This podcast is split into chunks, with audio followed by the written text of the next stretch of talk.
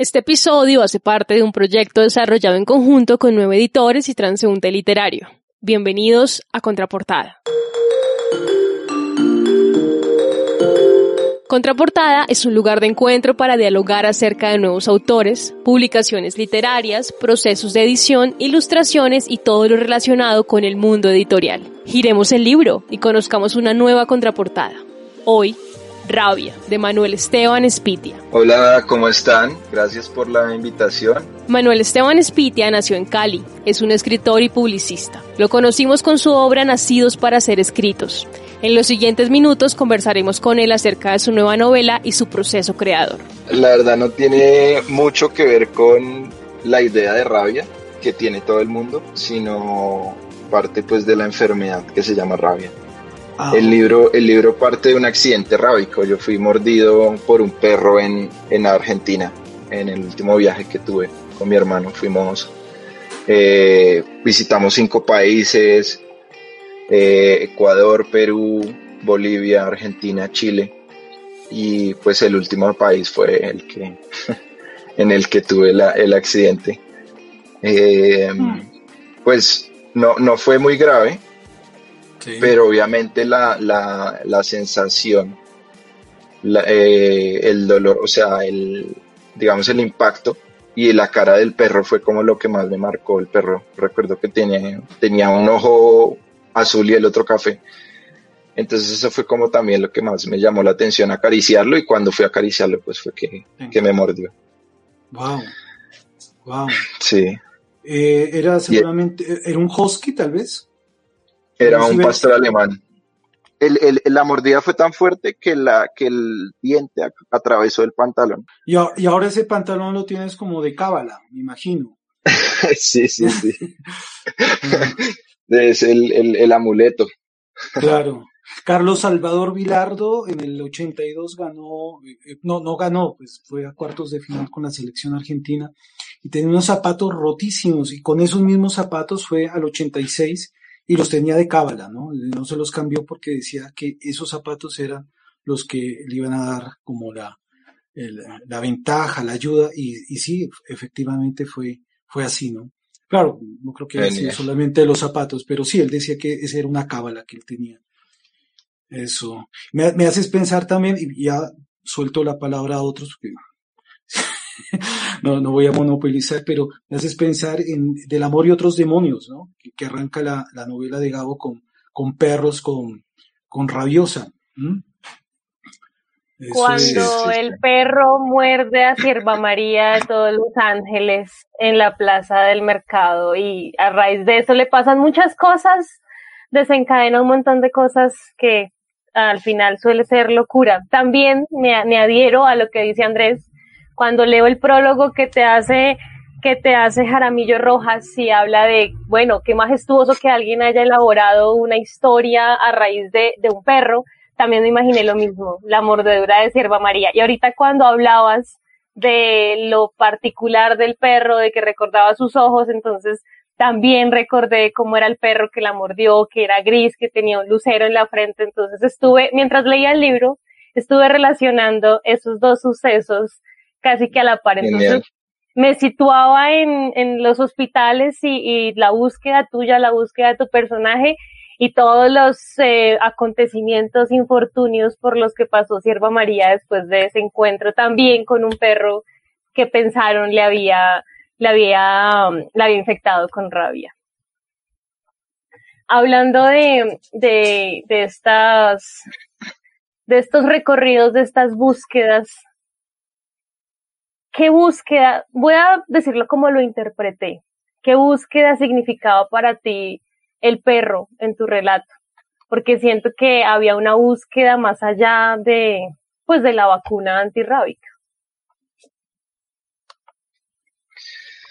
Pues, pues bueno, yo creo que la, eh, la búsqueda en el personaje como tal, el personaje tuvo siempre, digamos, un, un afecto por los animales tenía una conexión muy grande por los animales y eso también como que lo llevó a, a tener, digamos, esa confianza eh, en el perro. Eh, digamos que fue una traición, este perro fue una traición de, de toda esa confianza que se tenía. en cuanto a los animales y ese afecto. Eh, cuando, cuando sucede la mordida, eh, este personaje empieza a, odiar o casi como a repudiar a los perros y a tener eh, como el, como el, la repulsión. después yo creo que es como, es como una búsqueda, la búsqueda en sí es casi como el, como el perdón a, a, ese animal. Entonces hay un giro impresionante en el libro en el que, en el que ya, ya después de, de mucho tiempo el, el, personaje empieza a, a tener una conexión con otros perros y empieza a hacerse amigo de esos perros. Eh, el perro también es, eh, es una figura divina.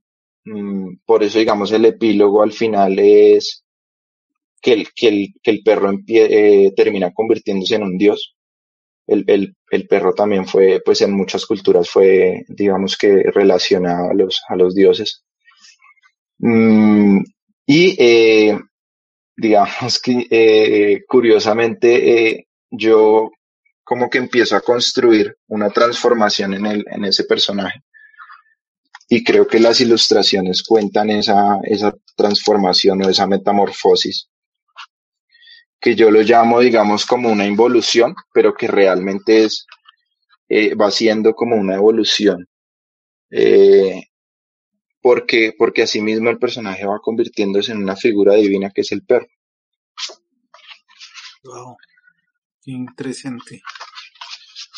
psicológicamente es, eh, psicológicamente hay un, hay un cambio en, en él, pero también, digamos, físicamente, él empieza a tener unas malformaciones en los, en las manos y todo, y todo esto en la cabeza también empieza como a, como que eh, se rapa la cabeza y empieza como a notar esas transformaciones.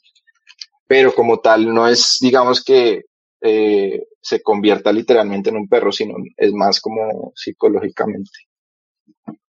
Me, haces, pensar, me haces pensar en, los devenires, ¿no? Eh, de los cuales habla Deleuze, por un lado, el devenir animal, devenir anómalo, devenir invisible, y también en los devenires de, los cuales eh, se hablan en, el chamanismo del Bajo Putumayo, por ejemplo, cuando eh, los taitas o mm, abuelos tomaban yagé y se podían convertir en, en jaguares, ¿no? Eh, para la cultura de ellos el jaguar es un símbolo de y para una transformación y en algunos casos lograban transformarse como tal en, el animal, ¿no? Como en la película, bueno, en la serie de televisión de los 80, Manimal, de lo cual Alejandra no sabe de qué estamos hablando porque ella es muy pequeñita y tú también. Pero Andrés y Andrea, sí, creo, ¿no es cierto? Y por el otro lado, me haces pensar en, en una autora que se llama Marie Darrieussec.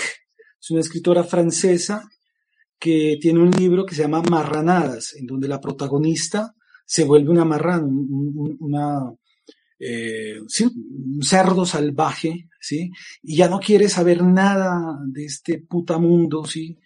Porque está hasta la mierda de, todos esos convencionalismos que, nos joden y tal, y encuentra la libertad de integrarse en el cosmos a través de, del animal, ¿no es cierto? Eh, eso es. Y, bueno, eh, Kafka, Kafka decía algo muy interesante, ¿no? Eh, ya te digo qué decía, estoy buscándolo. Eh, dice Kafka, a ver si lo encuentro. Mm, todo el saber, la totalidad de las preguntas y respuestas está contenida en los perros. ¿Mm? Y yo lo creo porque yo tengo, yo tengo cinco perros y en verdad son, son seres sabios. Mm. Son sabios ellos. No eruditos, es otra cosa. Yo he conocido eruditos que son unos completos canallas e imbéciles, ¿sí? Pero los perros son sabios y como tal no necesitan ser eruditos. Eso es. Bueno, yo quiero volver a lo de la adrenalina. la adrenalina que sientes con montar bicicleta en duro.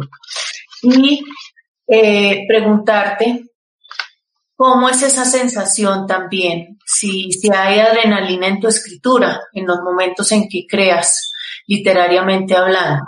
¿Cómo funciona eso?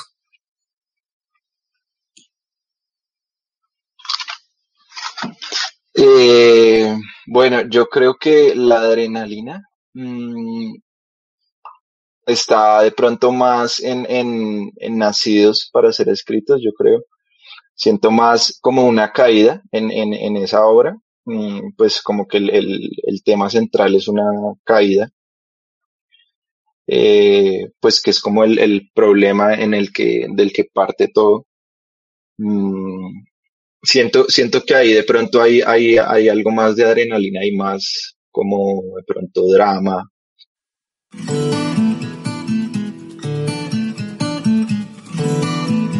Puedes seguir este proyecto en Instagram como arroba transeúnte literario y escucharnos en las principales plataformas de podcast como Spotify, Google Podcast, Apple Podcast y YouTube.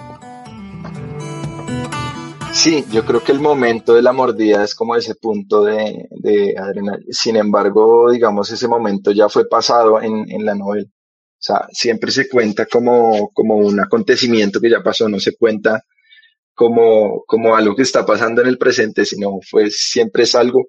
Por eso digamos que el libro parte de la, de, de la cita médica, o sea, ya eh, el man dentro de la, dentro de la sala de urgencias.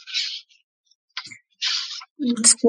Ah, eh, yo también me quería referir como a, a, a, esa parte de tu proceso de creación, digamos, porque siento que tu escritura es muy vital y digamos que esas líneas que pueden pensarse, que gustan tanto de mencionarse entre la diferencia que se hace entre realidad y ficción, eh, digamos, tú estás todo el tiempo como digamos, eh, eh, montando esa bicicleta, esa cicla y, y, entrando en esos abismos que separan o que unen la realidad de la ficción. Entonces, y siento que pues tu escritura, digamos, la respiración de, de, de tu escritura, el tono, el ritmo que se siente, está muy asociado como con esa vitalidad eh, de, de, lo que va eh, saliendo de la mente, lo que se va construyendo en el pensamiento y que se va pasando al papel.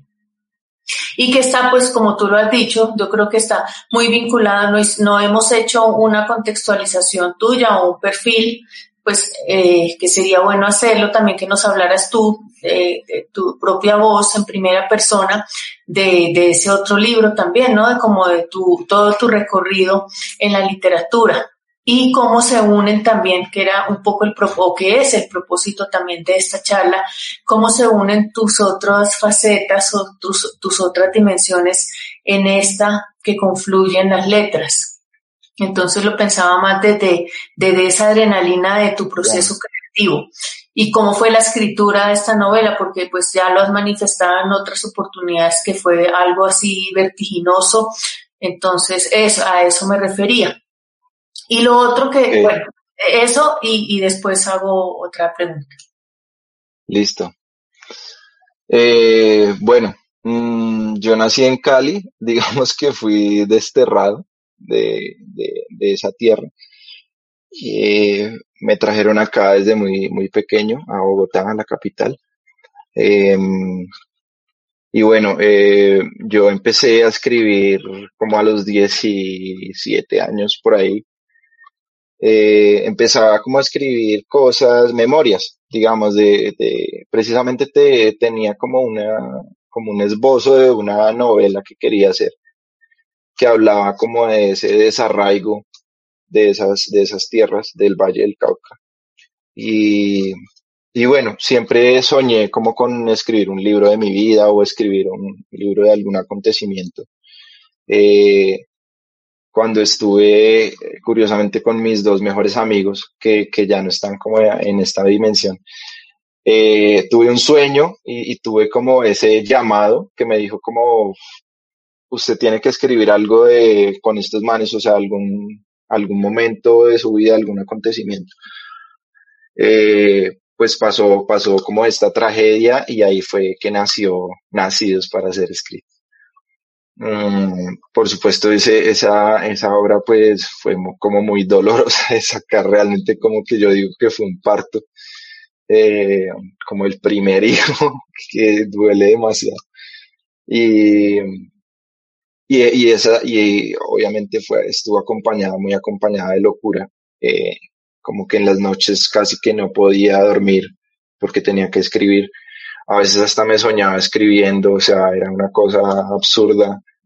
Y sí, o sea, como que me despertaba y tenía que seguir escribiendo. Todos los viernes, eso fue, eso, esa tragedia pasó un viernes. Entonces, para mí los viernes como eran, eran sagrados en el escritorio escribiendo. Eh, bueno, ya después, digamos que surgieron algunos cuentos mmm, en, en una revista digital de Argentina. Y, y, en esos cuentos, pues, participó el ilustrador Felipe Velázquez, el mismo ilustrador de, de Rabia.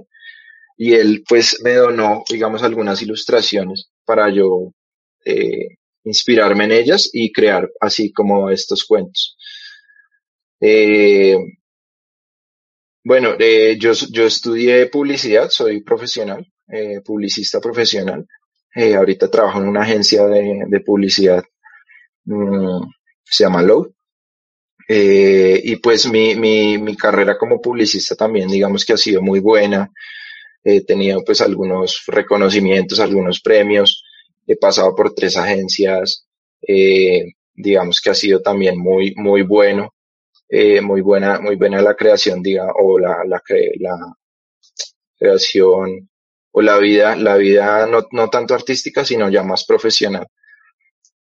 Mm, y la publicidad me ha enseñado muchas cosas, más que todo como escribir. Entonces fue en ese cambio de, en, digamos, en esa faceta de publicista en la que yo empecé a transformar mi, mi escritura y que ya pues en Rabia se, se nota más, digamos, ese cambio de, de estilo literario y, y de narrativa. Porque nacidos, digamos que yo tenía una escritura como muy sofisticada y muy filosófica y demasiado, eh, digamos que tú, tú, tú decías algo, Andrea, el otro día que Andrés me contaba como que parecía que ese libro lo hubieran escrito por allá en 1900, 1920, como que hubiera sido escrito por un man viejísimo. Eh, pero entonces ya en Rabia se nota como un, como un estilo y, un, y una, como un lenguaje más fresco. Eh, entonces sí, la transformación ha sido abismal y creo que eso es gracias como a la, a la publicidad, a la gente que también me ha enseñado muchísimo eh, en escritura, en redacción, en todo esto y también a los libros que, que he leído. Mm, es muy diferente, digamos, hablar de Nacidos, donde tenía una influencia eh, de Nietzsche, de, de Hesse, de, de pronto Dostoyevsky, pues por lo, lo, lo atormentado. eh, ya en Rabia, digamos, hay un libro que tengo al lado de Rabia que se llama Hambre, de Knut Hamsun, y creo que ese libro es una influencia bastante importante en, en mi escritura y sobre todo en Rabia, como que tiene eh, casi que casi que la historia se, se, se mezcla un poco entre esos dos personajes y también D.H. Lawrence me gusta mucho eh, sobre todo como en la forma en la que en la que él mmm, narra los los los encuentros sexuales en Rabia hay muchos encuentros sexuales y lo que yo logro hacer o, o lo que yo quiero hacer con eso es siempre dar como una, como una idea diferente del sexo, diferente de la que todo el mundo tiene.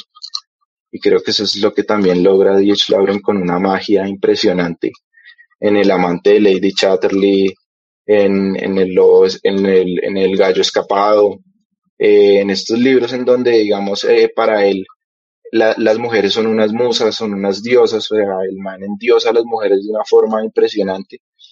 Y es como eso lo que, lo que he pretendido hacer en, en rabia también. Spiti, hermano, ahora nos hablabas un poco acerca de la evolución de, de tu narrativa. Yo he sido testigo de eso como amigo también y como editor he sido testigo de cómo ha venido evolucionando tu narrativa, de querer sacar, digamos, toda la furia que llevabas dentro con tu primera obra a hacer una obra ahora un poco más aterrizada, llamemos un poco más, eh, más eh, eh, narrada de una manera mm, que se nota que has evolucionado. Yo quisiera saber qué viene ahora, en qué andas con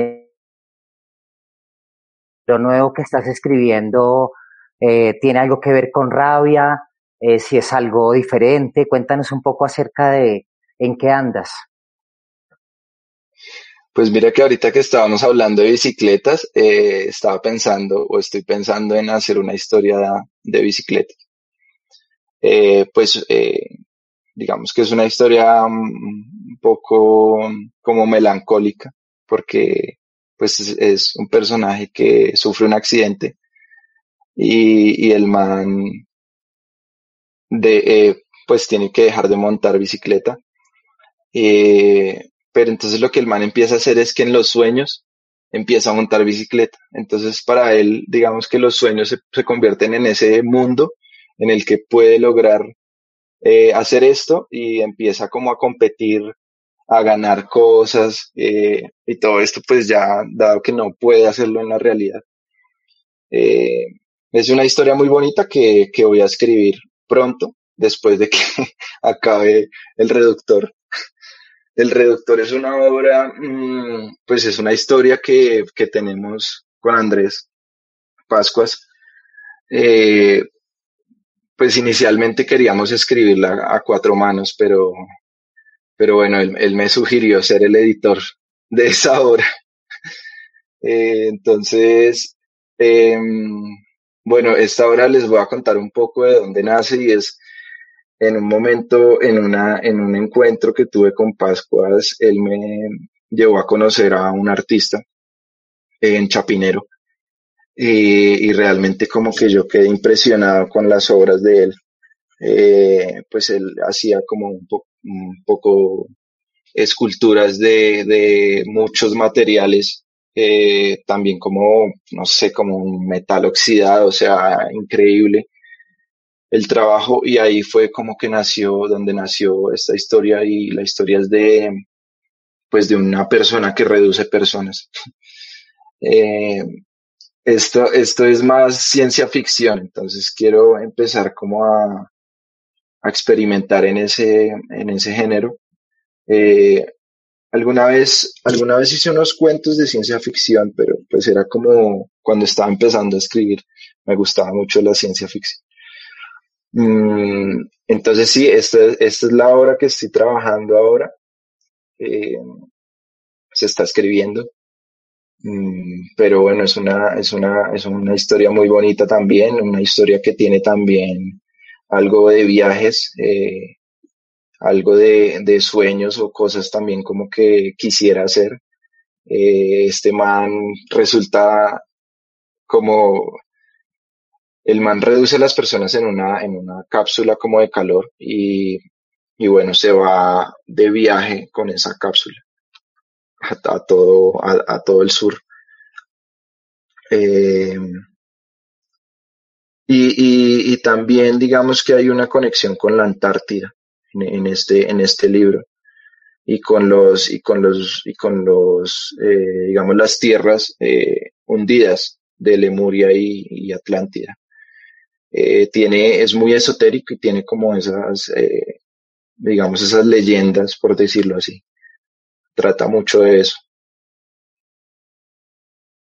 Bueno, ahora que hablas de, de, ciencia ficción con lo del reductor, pues a mí no me parece tan, tan ciencia ficción, ¿no? Porque en, en, los tiempos que estamos viviendo cada vez se ven más personas que quieren reducir a otras, ¿no? Me parece como una metáfora, una metáfora de, de lo que estamos viviendo.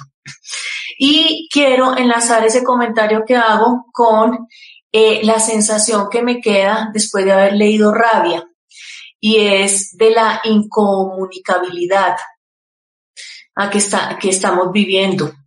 O sea, como yo sentí que hay algunos diálogos que son ciegos o que están rotos.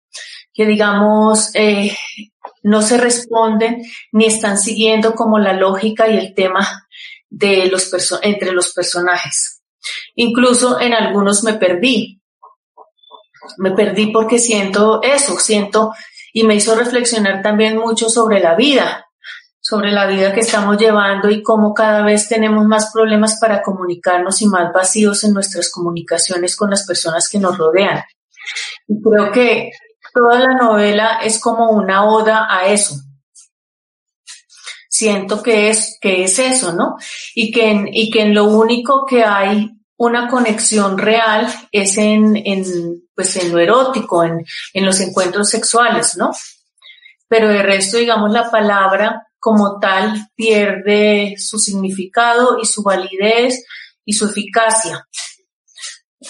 Eh, siento que es eso, ¿no? Y es una confrontación muy grande a, pues por lo menos como lectora para mí, porque pues eso me confronta también con mi vida, ¿no? El otro día, pues yo creo que en varias oportunidades, porque creo que es un tema que, que me está así como rondando mucho, y es el miedo a expresarse, ¿no? Es, es ese sinsabor que nos queda después de decir algo, porque nos parece que, que lo que dijimos, lo que dijimos no es acertado o que no debió haber sido dicho. Y esa es la mayor censura, ¿no? Como que nos autocensuramos y en esa autocensura censuramos al otro. Y, siento que esa novela es todo eso, todo, a pesar de que tú puedes desde el inicio, como el otro día en el lanzamiento de la novela con Jaramillo, hablaban de, pues, de los diálogos, de esa gran prevalencia que hay de los diálogos en la novela desde el inicio. Eh, sí es eso, ¿no? Como la oda completa a la incomunicación, ¿no? Mm. A no entender al otro. Solamente es a través como de ese encuentro con la piel, nada más, pero la palabra realmente pierde su, su, su eficacia. Y, y, precisamente por eso se reduce al animal, ¿no? Que también lo estamos viendo en la sociedad actual, ¿no? que es eh, que el animal ya ocupa los, todos los espacios del ser humano. Prácticamente estamos al contrario. Y ahora nosotros somos los que usamos el bozal y el perro usa zapatos y usa chaqueta y usa perfume y va a la peluquería. Entonces, eso, eso quería decir y pues eh, también es una invitación a todas las personas que nos están viendo en este momento para que pues tú ahora les dirás eh, para que lean la novela y porque, digamos, eso es lo que hace como la literatura, ¿no? Eso es lo que estamos haciendo ahora y, a, eso apunta la literatura, ¿no? Y mira que, mira que lo que dices es demasiado válido porque pareciera que todo el libro fuera un monólogo, como si él estuviera realmente hablándose a sí mismo, eh, respondiéndose en, en, esos otros personajes que a veces, como lo dices, o sea, las respuestas son inesperadas y totalmente eh, incoherentes a veces. Mm, y es eso, y es como el, la duda también como al monólogo eh, o a ese eh, querer siempre dialogarse o hablarse a sí mismo. también en un momento del libro el, el personaje dice que a veces, a veces, a veces creo que no hablamos, solo balbuceamos o vociferamos. Entonces también es como que el man se está empezando a convertir en ese perro porque no está hablando bien o, cree que, sus, pensamientos no los, está entendiendo nadie. Eh, después hay una parte en la que dice, eh, no encontré a nadie con quien hablar, así que, así que terminé hablando, hablando solo, que es como eh, esas cosas que hacen los mendigos, esas cosas que hacen los habitantes de la calle, que es no tener más con quien hablar y es hablar, hablar consigo mismo porque no, porque nadie más los va, los va a entender. Mm, es, es totalmente eso que dices, André. Yo eh, me adhiero a lo que ustedes están diciendo. Eh, también sentí ausencia en, en los diálogos, en, en los, incluso en los lugares en los que se encuentra tu personaje, a pesar de estar con bastantes personas, percibí mucha ausencia. por eso siempre trato de retomarme a, a la búsqueda, a la búsqueda personal del personaje más allá del objeto material. Yo quería preguntarte eh, cómo ha sido eh, entrar en este mundo literario. Como lo mencionó Andrés al principio, es poco usual encontrar eh, nuevos escritores y nuevos escritores tan jóvenes. Uno está acostumbrado a leer a otro tipo de personas. Entonces luego llegan tus novelas increíbles y uno se engancha totalmente. ¿Cómo fue tu percepción al entrar a este mundo? ¿Qué tal es darse a conocer en, este espacio que está tan liderado por el canon de siempre leemos a los mismos, estos son los que conocemos, estos son los colombianos que leemos y que reproducimos? Gracias Alejandra. Eh, pues para eso realmente quiero agradecerle demasiado a Andrés Pascuas porque digamos que él siempre ha sido un apoyo impresionante en el mundo de la literatura yo, al, yo lo conocí hace siete años, el otro, estábamos, el otro día estábamos hablando de eso, hace cuánto nos conocemos. Em, y, y, bueno, desde que lo conocí, digamos que siempre tuve el manuscrito de, de Nacidos y tuve como la idea de querer que él lo leyera.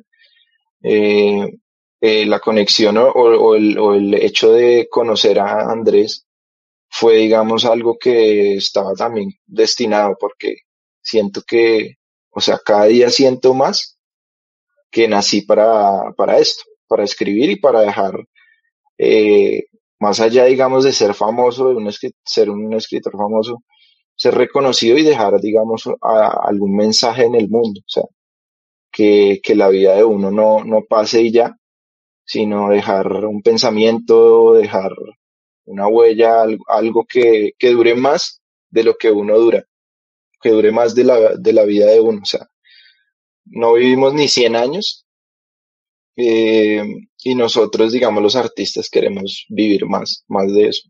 Por eso mm, entramos a este mundo y pues creo que estas iniciativas y, estos espacios dan mucho, mm, mucha esa, esa eh, visibilidad a los, a los nuevos talentos y editoriales como Nueva Editores, pues eh, lo que están haciendo realmente es, es impresionante. Eh, el otro día hablábamos con una amiga de, de que fue pucha, uno realmente muchos, muchos libros de los que ha leído los, los han escrito hombres pero lo que, lo que hace Nueva Editores, lo, o lo que hizo con, con 100 Mujeres Poetas fue una vaina impresionante porque, o sea, fue darle voz a, a, a esas mujeres, digamos, que no, que no habían tenido la oportunidad y también eh, que entraran, que empezaran a entrar a, a, la historia colombiana de la literatura, que, que pues eso es algo muy, muy importante también la presencia de la mujer, de la voz de la mujer en, en, la literatura, en, en, el arte. Eh, ¿Qué más, qué más puedo decir? Pues es, es difícil también trabajar como independiente. Mm, más que todo, digamos, bueno, eh, digamos con la, la, la, la, experiencia que he tenido con estos libros, que, que ha sido pues con fallidos, eh, realmente lo que, lo que hacen ellos es como editorial independiente, también hacer eh, escritores independientes y eso pues ha sido también muy bueno para uno porque digamos que no, no sé, uno no está digamos coartado a una, a una editorial eh, en temas de negocios, sino que uno mismo está cuadrando todo desde, desde digamos su, su creación. O sea, a mí me entregan unas, unos ejemplares y yo estoy, digamos, eh, encargado de, de, distribuirlos también desde, o sea, casi que crean una, una librería con cada, con cada, con cada escritor y eso eh, es, es dificilísimo, pero también digamos que ha sido un paso eh, bastante, bastante chévere. La, la experiencia que yo tuve con Nacidos al momento de entregarlo a, a las personas que me lo compraron, pues realmente eso lo que hace es un vínculo muy personal con el escritor. Eh, recuerdo que yo siempre me iba en bicicleta a entregar los libros a todas las personas que me lo compraban y era una experiencia bien bonita porque eh, te lo entrega el, el autor eh, en, la, en la mano, o sea, tienes un vínculo personal y escuchas también a, esa a ese lector que te va a leer y lo conoces realmente. Eh, entonces es muy humano, eh, ha sido muy humano y ha sido realmente muy bonito, o sea, no, no me quedo de nada. Qué bien, es como una especie de rapi literario. Exactamente. qué, maravilla. O sea, que, como si uno pidiera un libro, a, ya que mencionaste a Nut Hansun, eh, un libro a Charles Bukowski y, te lo fuera a dejar Bukowski en cicla, ¿ah? firmado. Claro. y te invitaron unos tragos también. yo recuerdo que... Claro, una, la cerveza siempre va acompañada en ese plan. Claro, eh, de hecho, eh, Henry Chinansky, Han Chinansky menciona más de una vez a, a ¿no? Eh, Bukowski lo quería mucho y de hecho Bukowski eh, en 15 centímetros eh, reduce, una bruja reduce a un hombre al tamaño de un pene, ¿no? Eso es. Eh, a propósito de tu, de tu, de tu ficción. Y me, me, me hacías pensar un poco también en el hecho de que esas caídas que tú has tenido en la vida se han convertido en compañeros de ruta es decir, eh, la tragedia de tus amigos, la mordida del perro allá en Argentina, es como si eh, esos acontecimientos se convirtieran en acompañantes de tu vida y la cicla se convirtiera en un tándem, en estas ciclas de dos, tres, cuatro puestos, y te ayudaran a pedalear en la página en blanco, ¿no? Y eh, quisiera leer algo a propósito de caídas Maurice Blanchot escribe en el espacio literario lo siguiente, todo debe caer y todo lo que cae debe arrastrar en la caída con un crecimiento indefinido todo lo que pretende permanecer. En ciertos momentos nos damos cuenta de que la caída sobrepasa con mucho nuestra medida y que hemos de caer de alguna forma más de lo que nosotros somos capaces. Entonces puede comenzar el vértigo por el que nos desdoblamos, convirtiéndonos para nosotros mismos en compañeros de nuestra caída. Pero a veces tenemos la suerte de encontrar junto a nosotros un verdadero compañero con el que charlamos eternamente de esta caída eterna y nuestro discurso se convierte en el abismo modesto en que también caemos irónicamente. Creo que, tu literatura eh, lo que nos has contado ahora en sí mismo es ese compañero de ruta que va acompañándonos en la caída en la que todos estamos y que es inevitable, ¿no es cierto? Pero el, el, lenguajear, el dialogar nos permite a lo, a lo Vicente Guidobro hacer de la palabra un paracaídas. Genial. Mm, creo yo. Óyeme, eh, si quieres, claro, aquí de chismoso, eh, ¿cuál fue la tragedia? Si quieres contarla, claro, pero me dejaste intrigado. Y otra pregunta, perdóname, has mencionado en dos o tres oportunidades los sueños. ¿Qué papel representa los sueños como un dispositivo para la creación literaria? Bueno, eh, la tragedia, eh, que, en el, libro se nombra como la gran, la gran tragedia, en Nacidos para ser escritos, eh, fue pues, eh, estábamos en una, en una fiesta, pues celebrando el cumpleaños de, de un amigo. Y, y, bueno, mis dos mejores amigos estaban ahí también, había mucho, mucho licor, ellos estaban de pronto un poco tomados también. Eh, y pues eh, mi amigo, el de la casa, mm, pues su casa quedaba en un sexto piso. Y, y mis dos mejores amigos estaban fumando en el balcón. Entonces, en un momento uno de ellos pues estaba sentado en la, en, el otro pues lo tenía abrazado y se cayeron los dos así. Eh, pues muerte, muerte súbita espérame un segundo porque eh, eh, se, se, te fue el audio, ¿no es cierto? Un momento. Ah, sí. Y yo me quedé en que estaban en el balcón, ¿no es cierto? Eh, sí. Estaban fumando entiendo que se subieron a la baranda de seguridad del... Uno, sí, uno, ajá. Uno de ellos estaba sentado balanceándose. Él, él, él, pues tenía como muchas, muchas mm, tendencias suicidas y ya pues me había contado una, una persona que se había intentado, digamos, eh, suicidar antes en ese mismo lugar. Mm, entonces él estaba haciendo esto como un juego y, y, mi otro amigo pues lo tenía abrazado y en un momento pues perdieron el, perdió el equilibrio y, y se lo llevó. Eh, y bueno, cayeron ahí y pues bueno, murieron. Sí. terrible, terrible. Terrible, sí. Y bueno, pues ahí nació, así nació Nacidos. Increíble. Qué alquimia tan poderosa la que tienen los artistas, que como tú convierten una herida en luz, como lo dice Breck, o lo que le sucedió a Eric Clapton, ¿no? que el hijo de cinco años se le cae de un piso 40 en, Nueva York y escribe ese bellísimo tema Tears in Heaven. Convierte esa caída en, en, un tema que, que, lo pone a uno a volar y lo conecta con el cielo. Qué motivo más grande, qué motivo más grande que ese para claro, la novela. Claro, esto realmente fue el motor. Ellos, son siempre el motor. Y no solo en, en ese libro, sino en mi vida en sí. Siempre, digamos, después de eso, siempre tenía dos compañías a mi lado, así fueran reales o no reales.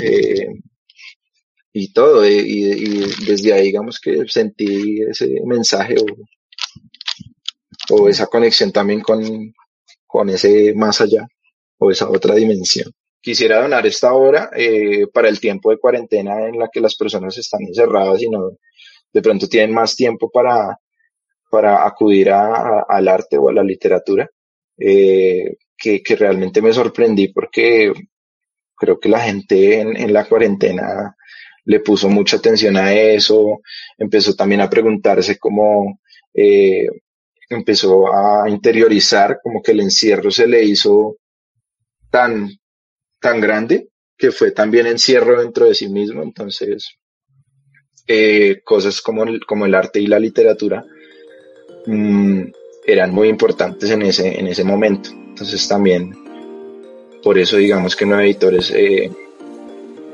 me dio ese espacio para que pudiera publicar la edición virtual ahí. Este episodio hace parte de un proyecto desarrollado en conjunto con nueve editores y transeúnte literario. Bienvenidos a Contraportada.